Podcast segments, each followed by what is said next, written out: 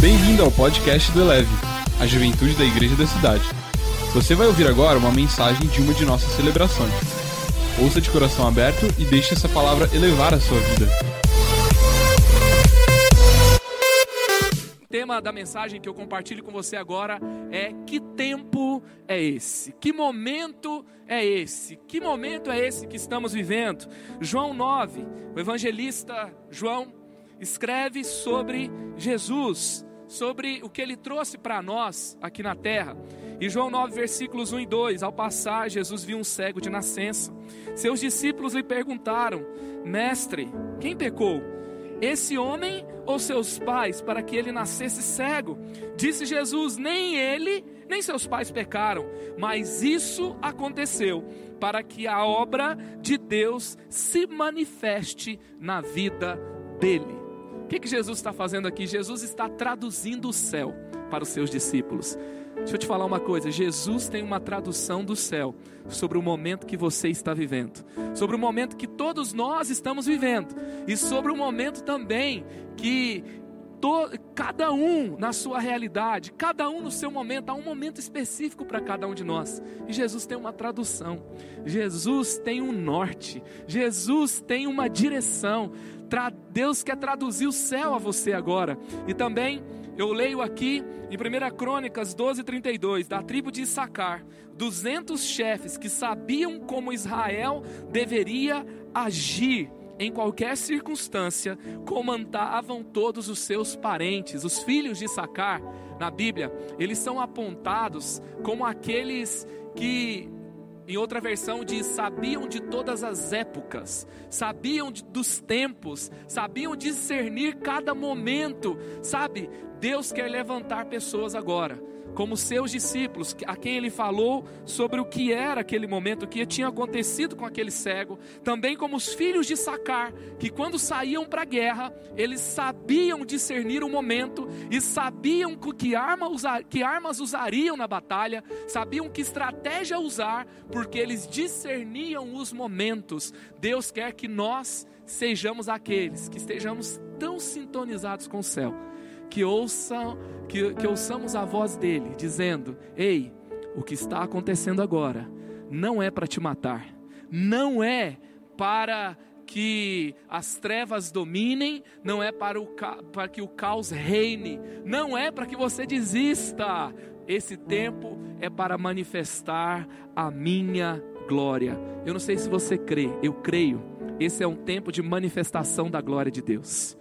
É tempo de manifestação de glória, da glória de Deus na sua casa. Eu recebi um testemunho tão incrível essa semana que uma discípula da célula da Bruna, ela começou a assistir os cultos na sala porque ela recebeu uma orientação da sua líder, falando: olha, assista os cultos na sala. E quando ela começou a assistir os cultos na sala, aquela transmissão começou a invadir toda a casa. E as pessoas começaram a se conectar. Daqui a pouco, pessoas que nunca pisaram na igreja, elas começaram a ser incendiadas no seu coração, começaram a perceber o amor de Deus e elas já falaram: quando a quarentena acabar, eu vou nessa igreja. Então, esse tempo foi um tempo de manifestação da glória de Deus naquela família. Que tempo é esse? Não é tempo de isolamento, não é tempo de solidão, não é tempo de ser vencido pelas tentações, por pensamentos errados. É tempo da manifestação da glória de Deus. E eu queria ler com você aqui Sabe, eu quero ler com você a história de Daniel. Daniel teve um momento tão importante onde ele foi testado, onde ele foi provado, onde houve um atentado de morte contra ele, onde ele foi lançado na cova dos leões depois de uma conspiração contra ele, e foi tão importante esse momento para o que Deus queria fazer por meio dele, mas havia ali o que, que estava diante dele? Estava uma ameaça de morte.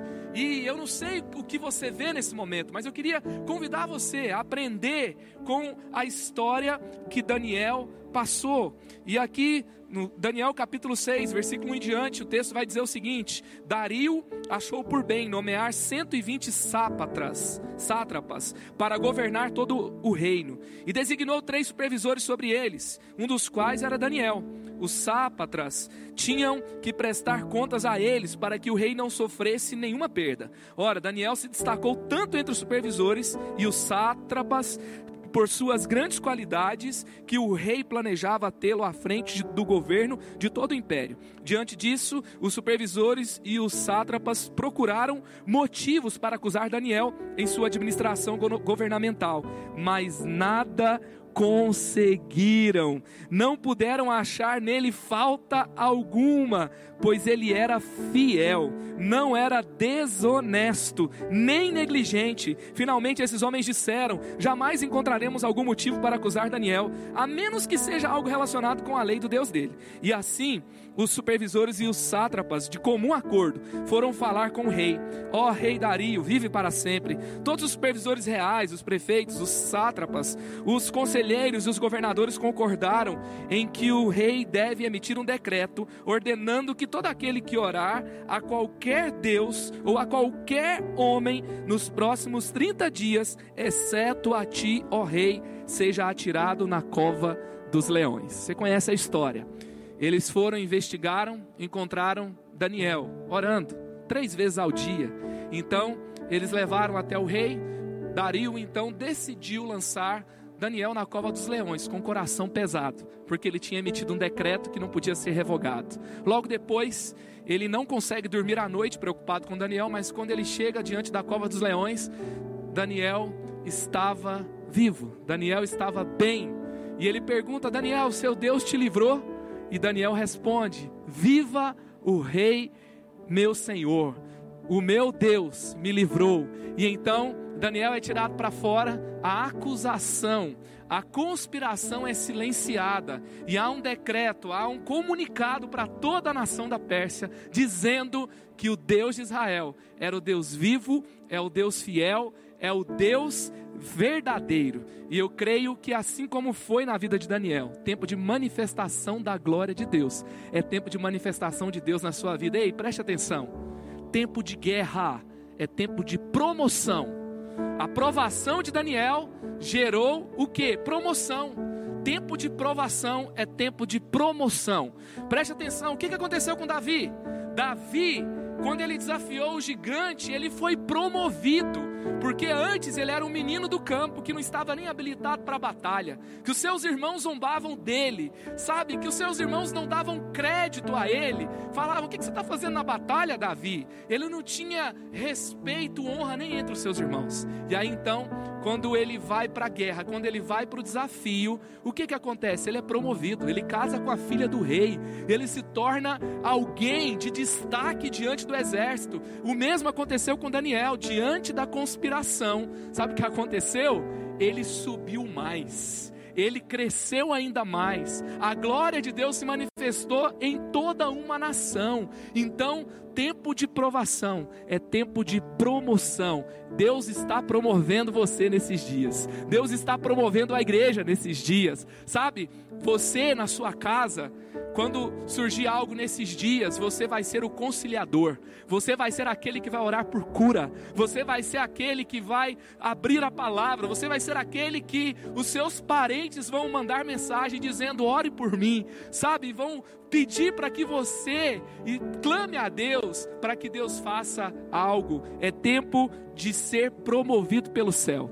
É tempo de você perceber o que Deus está fazendo. Então vamos lá.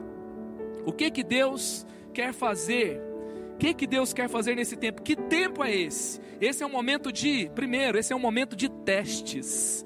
Perceba o que Deus está te mostrando. Esse é um tempo de testes. O que, que o teste faz? Ele revela uma realidade. Então, se Deus está revelando algo, perceba o que ele está te mostrando. Olha o que, que aconteceu. Daniel 6,10. Quando Daniel soube que o decreto tinha sido publicado, foi para casa para o seu quarto, no andar de cima, cujas janelas davam para Jerusalém. E ali, o que, que Daniel fez, gente? O que, que Daniel fez? Daniel fez o que costumava fazer. Três vezes por dia ele se ajoelhava e orava, agradecendo ao seu Deus. E aí, seu coração é incendiado. O meu é, toda vez que eu leio esse texto e fala assim, e Daniel fez o que costumava fazer, meu coração é incendiado. Sabe, eu aprendo, eu apanho, eu, eu, eu vou, eu falo, meu Deus, eu preciso ter o meu altar sempre levantado diante de Deus. Sabe, você está na direção certa quando vem o furacão e você não tem que fazer muita coisa a mais, porque tudo que você estava fazendo é suficiente para enfrentar o furacão. Sabe, você está na direção certa quando, no meio dos momentos mais difíceis, você já estava orando, você já estava lendo a Bíblia, você já estava se santificando, você estava guardando seu coração, você estava crescendo. Daniel fez o que costumava fazer. Essa história é tão incrível, como nós lemos aqui, procuraram um jeito, procuraram um jeito de fazer, de encontrar Daniel ali sendo pego de surpresa.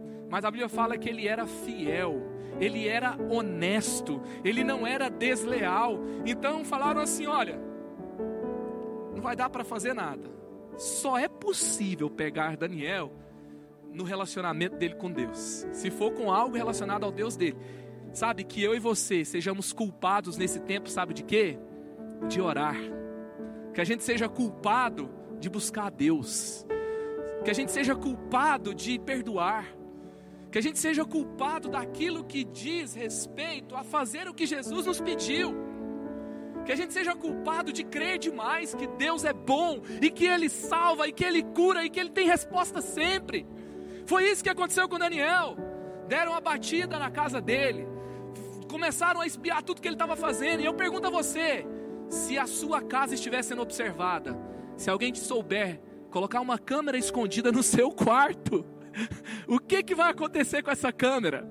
O que, que nós vamos encontrar com essa vigilância colocada no seu quarto se alguém criptografar o seu WhatsApp? E aí a gente souber todas as conversas que você tem, e nós soubermos todos os sites que você visita, se soubermos tudo que você faz, o que, que nós vamos encontrar? Quando fizeram isso com Daniel, o WhatsApp dele estava limpo. O que acontecia no quarto dele honrava a Deus. Não havia pecado, não havia desonestidade, não havia enrosco, não havia nada que o condenava. Eles falaram: ah, vamos ter que inventar uma lei dizendo que ele não pode orar, porque ele só ora, ele só busca a Deus.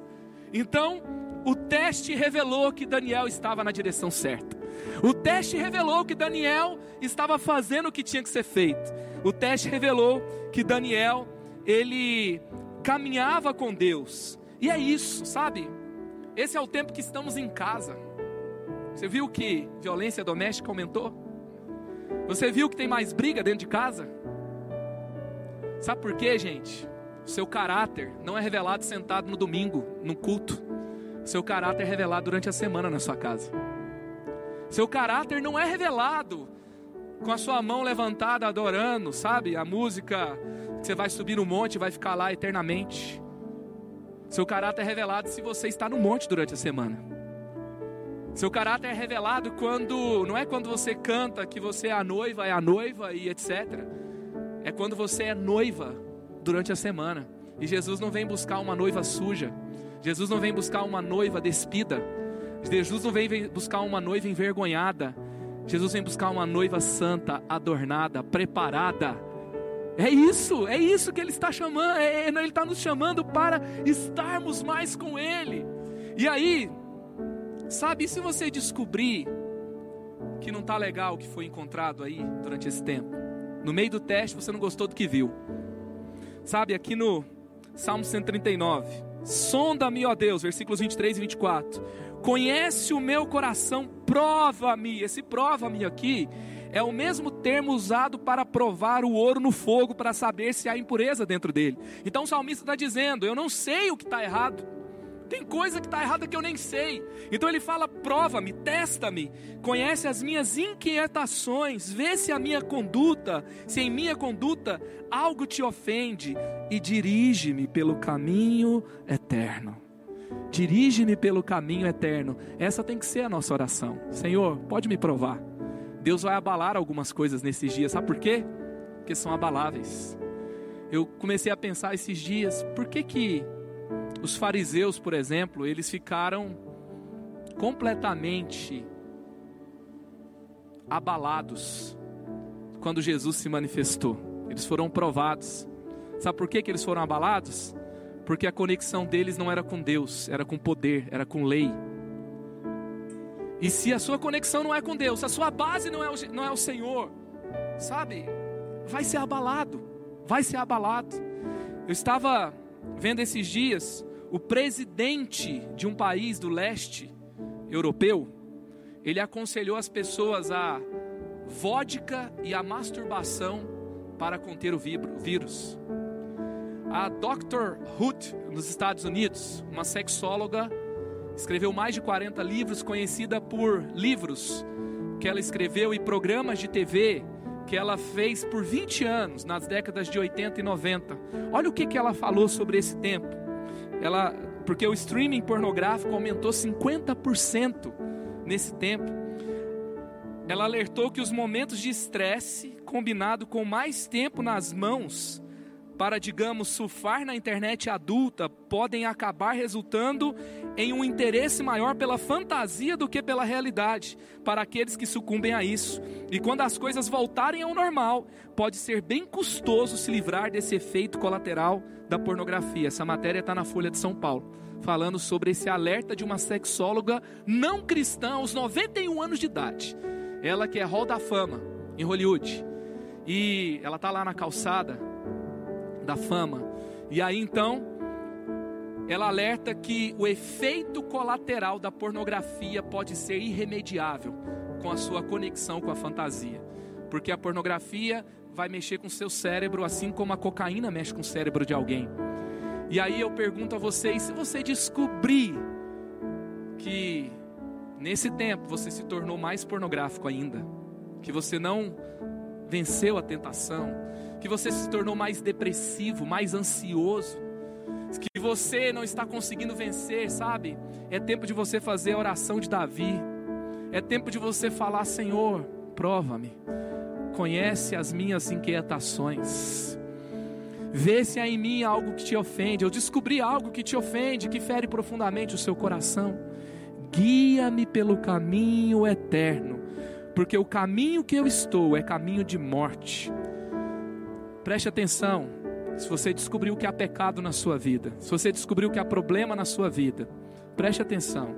Eu não sou amado por Deus porque eu sou bom mas Deus me faz bom porque me ama. Eu não sou amado por Deus porque eu sou bom demais, e puro demais, e perfeito demais, mas Ele me faz bom, Ele me purifica, Ele me melhora, Ele revela o que tem de ruim dentro de mim. Para quê? Para que isso seja renunciado para que isso seja deixado para trás. Deus te dá força por aquilo que Ele te pede. Esse é um tempo de você se render a Cristo, de você pedir que Ele te leve para mais perto e para mais profundo. Sabe, você não vai ser alguém é, orando para, quem sabe, cobrir um tempo que você passou fazendo alguma coisa errada, mas você vai orar para que Jesus te conduza para o caminho eterno. Levante um altar de adoração na sua casa. Você está sendo testado. Daniel nos mostra que nós temos que ser aprovados. A gente não pode sair desse negócio sem o diploma, não. Se é para nos provar, a gente tem que sair aprovado. Então, é tempo de ser aprovado. Segundo, que tempo é esse? É tempo de renovação da essência. É tempo de renovar a essência. Então, proteja o seu propósito, o seu propósito está na sua essência. Então, renove o seu propósito. É tempo de renovação da sua essência. Daniel 6, versículos 11 e 12. Então, aqueles homens foram investigar, encontraram Daniel orando, pedindo ajuda a Deus, e foram logo falar com o rei.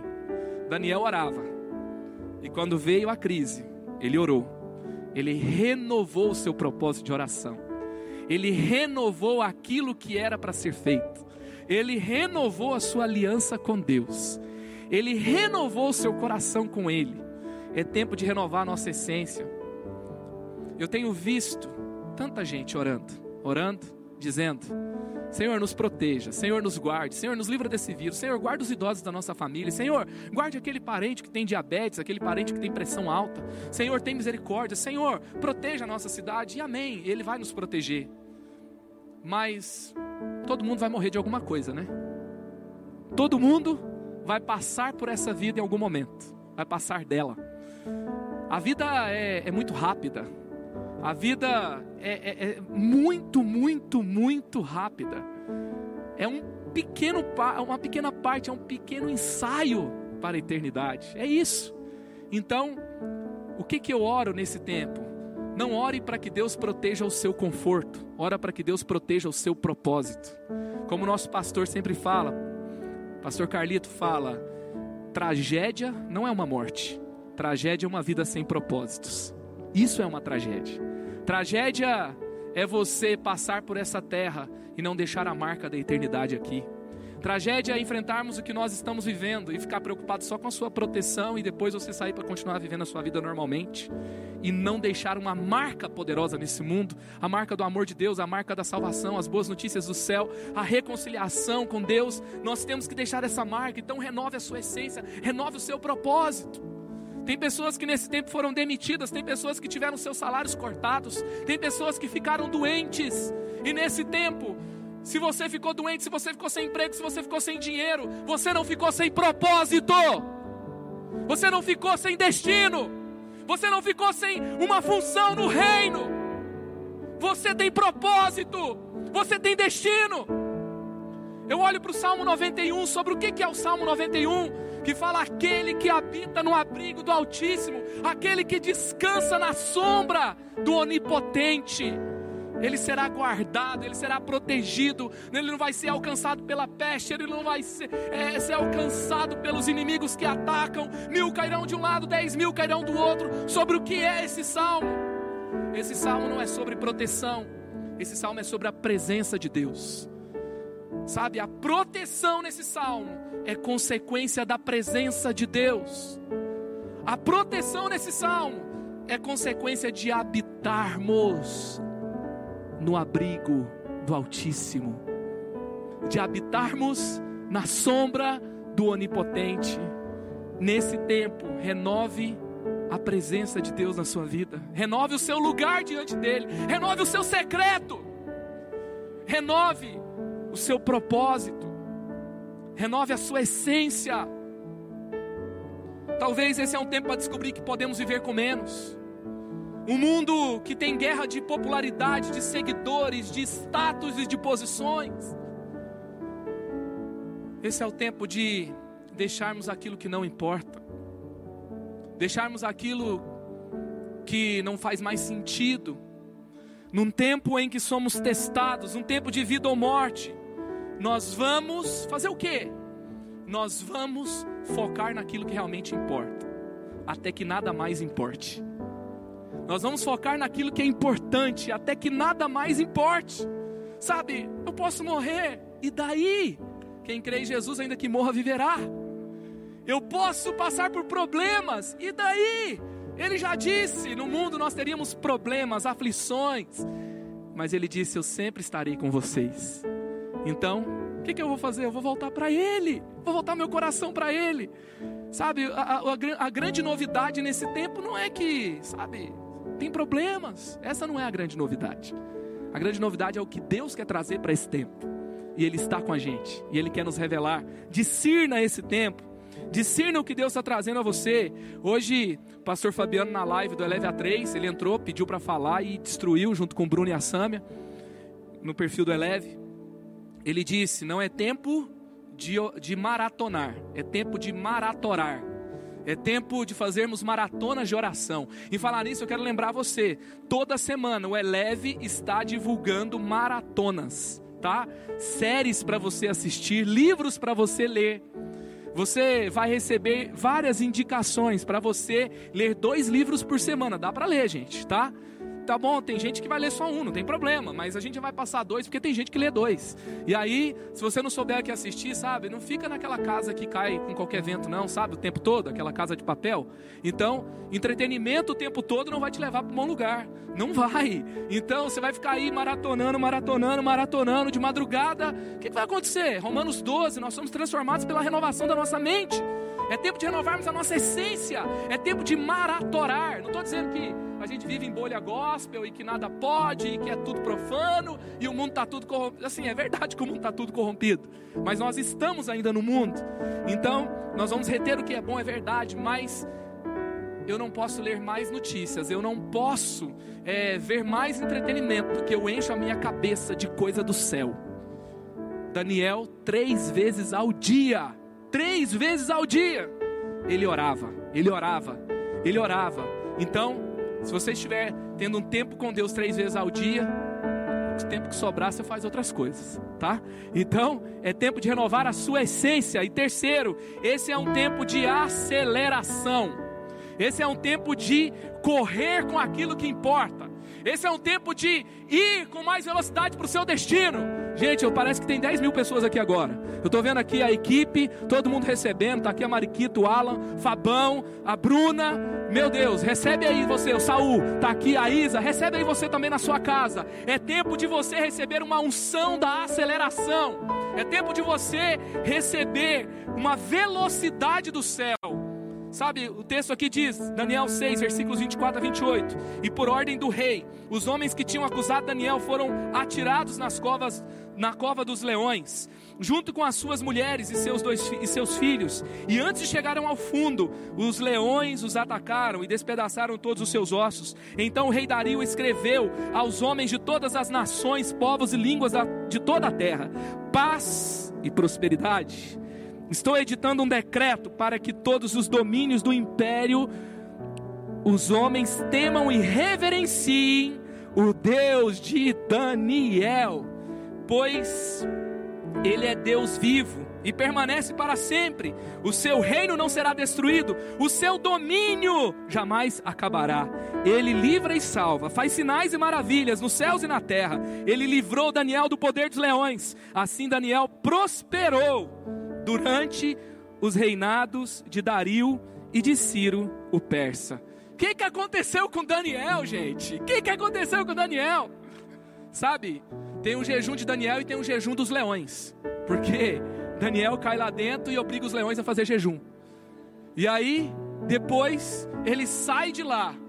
E ao invés dele morrer, a acusação morre, a perseguição morre. Aquilo que veio para destruí-lo é destruído. E aí o que, que acontece? Ele tem um decreto a partir da sua circunstância, a partir do que ele viveu com Deus, a partir do, da realidade que ele trouxe para o céu, do céu para a terra. Tem um decreto estabelecendo que o Deus de Daniel tem que ser reverenciado. O que, que era o propósito de Daniel? Revelar Cristo, na, revelar o propósito de Deus na terra. Ser a expressão de Deus na terra. Ei, o seu propósito não é ter mais seguidores. O seu propósito não é zerar a Netflix. O seu propósito não é ser popular entre os seus amigos. O seu propósito não é ficar rico. O seu propósito é ser a expressão de Cristo na terra. Esse é o seu propósito. Se você ficar mal por alguma coisa, fique mal por não estar sendo aquilo que o seu propósito, aquilo que Deus determinou que você fosse. Cristo rasgou o véu, Cristo viveu entre nós. Para quê? Para que Deus estivesse em comunhão com os homens, para que os seus pecados fossem perdoados e para que Cristo fosse revelado em você e você fosse a expressão de Deus sobre a terra. O que, que aconteceu? Daniel, ele apressou algo num tempo de provação. Tempo de provação é tempo de aceleração. Tempo de ataque é tempo de aceleração. Tempo de é, problemas vindo contra você é um tempo de promoção espiritual. Então, receba aí. Esse é um tempo de aceleração. A gente estava conversando ontem. E nós temos percebido que nesse tempo há uma nova velocidade acontecendo. As mudanças estão acontecendo mais rápido. Nós recebemos uma palavra nessa igreja que esse seria o ano do shift, ano da mudança. E o mundo já mudou para sempre. Nosso jeito de funcionar já mudou. Então, a provação está trazendo uma aceleração. Tem coisas surgindo nesse momento que não vão mais acabar. que não vão mais, ou não é que não vão mais acabar, mas que vão ser sinais de uma mudança que vai ser a partir de agora diferente. Não adianta a gente voltar para a igreja que era, não adianta a gente voltar para o mundo que era. O mundo mudou, a igreja mudou. E nós hoje vamos viver um novo tempo. Vai nascer novas expressões. Até o entregador de comida lá em casa, esses dias eu desci para pegar uma compra de supermercado. E aí o entregador falou assim para mim: "Ô, oh, é o seguinte, o povo agora está pedindo para caramba, né? Mas tem muita gente falando para mim que não vai voltar mais aí no supermercado como ia antes, vai pedir para entregar. Porque não era um costume na nossa cidade, tanto assim, né, ter compras por é, pedidos. Até o Uber Eats e o iFood agora se adaptaram para entregar compras. Então, antes era só o Rap que fazia. Então, é uma mudança, é um shift. E na nossa igreja há um shift, na nossa vida há um shift. Há uma aceleração das mudanças necessárias que Deus quer trazer Talvez essa seja a geração que vai trazer Jesus de volta à terra. Talvez essa seja a geração que vai viver o grande avivamento final. Talvez esse seja o tempo de pregarmos o Evangelho a todas as pessoas, e há uma mudança de plataformas, há uma mudança de estruturas, há uma mudança de cenário. Sabe para quê? Eu creio, para que a mensagem de Cristo se propague mais rápido. Assim como foi com Daniel, nós vamos expressar Jesus de uma forma mais poderosa sobre a terra. Assim como foi com Daniel, seremos promovidos a uma influência maior em nome de Jesus. Esse é o tempo de aceleração. No olho do furacão, Deus nos conduz para o seu sobrenatural. No olho do furacão, no, no, no, no ambiente de problemas, você é posicionado para um lugar estratégico de milagres. Sabe por quê? Porque rendição é estratégica para milagres. Deus está te posicionando em um lugar estratégico de milagres. Deus está te posicionando em um local estratégico de manifestação da sua glória. Deus está conduzindo você para quebrantamento, para dependência, para rendição, para tem uma palavra em inglês que é desesperation, que é, é, é como se fosse desesperação. E eu me lembro quando é, eu, eu, ouço essa palavra é, de Ana, Ana clamando, Ana chorando. E o que, que aconteceu? Aconteceu que a estéreo deu a luz a Samuel. Samuel foi aquele que ouviu a Deus no tempo que muita gente não ouvia. A voz de Deus era muito rara. A voz de Deus era algo que não acontecia frequentemente. E nesse tempo eu creio sim que há uma geração chorando, clamando. Há uma geração rendida, quebrantada. Para quê? Para viver um milagre inédito para trazer Samuel para a terra, para viver a expressão que Daniel foi no seu tempo, a partir da Persa, para todos os povos da terra, o texto fala. Nós não sabemos qual a extensão dessa mensagem, mas o texto fala que o rei Dario, e ele governava sobre, ele tinha um império muito grande, e ele faz ser conhecido em todo o império, que todos saibam que o Deus é o Deus de Daniel. Esse é o tempo de você entrar no nome de Deus. É o Deus do Natan, é o Deus do Gustavo, é o Deus da Maria, é o Deus da Gabriela, é o Deus da Isa, é o Deus do Fabão, é o Deus do Alan, é o Deus da Bruna, é o Deus do Tiago, é o Deus do Filho de Deus que está andando sobre a terra, vivendo milagres, sendo a expressão de Deus, orando, clamando, renovando a sua essência, a aceleração está acontecendo para a manifestação de Deus. Muita gente, quando fala, sabe, a gente tem percebido que em muitos lugares o Evangelho se tornou algo egocêntrico, sabe? Um negócio que é sobre nós e sobre, sobre tudo sobre a gente. Será que é isso mesmo? Não é.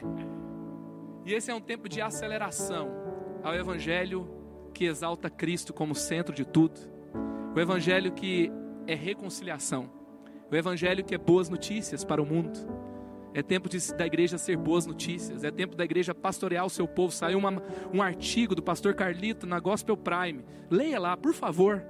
Onde ele fala sobre o propósito dos pastores e da igreja nesse tempo. Leia, aprenda e nosso pastor tem sido uma voz apostólica. Como somos abençoados de termos uma voz apostólica uma voz apostólica, como temos tido num tempo como esse. A igreja vai se fortalecer, a igreja será conduzida à manifestação poderosa de Deus. Esse é um tempo de aceleração da manifestação do propósito de Deus sobre a terra. Então, esse não é um tempo de, quando a gente fala de aceleração, não é só de encher de coisas boas na sua vida, na perspectiva terrena. É tempo de sermos ativados para o propósito de Deus sobre a terra, como nunca antes. Elevou sua vida? Compartilhe. Se você quer tomar uma decisão por Jesus, ser batizado, servir no Eleve ou saber algo mais, acesse elevesuavida.com ou envie um e-mail para juventude@elevesuavida.com. Que Deus te abençoe.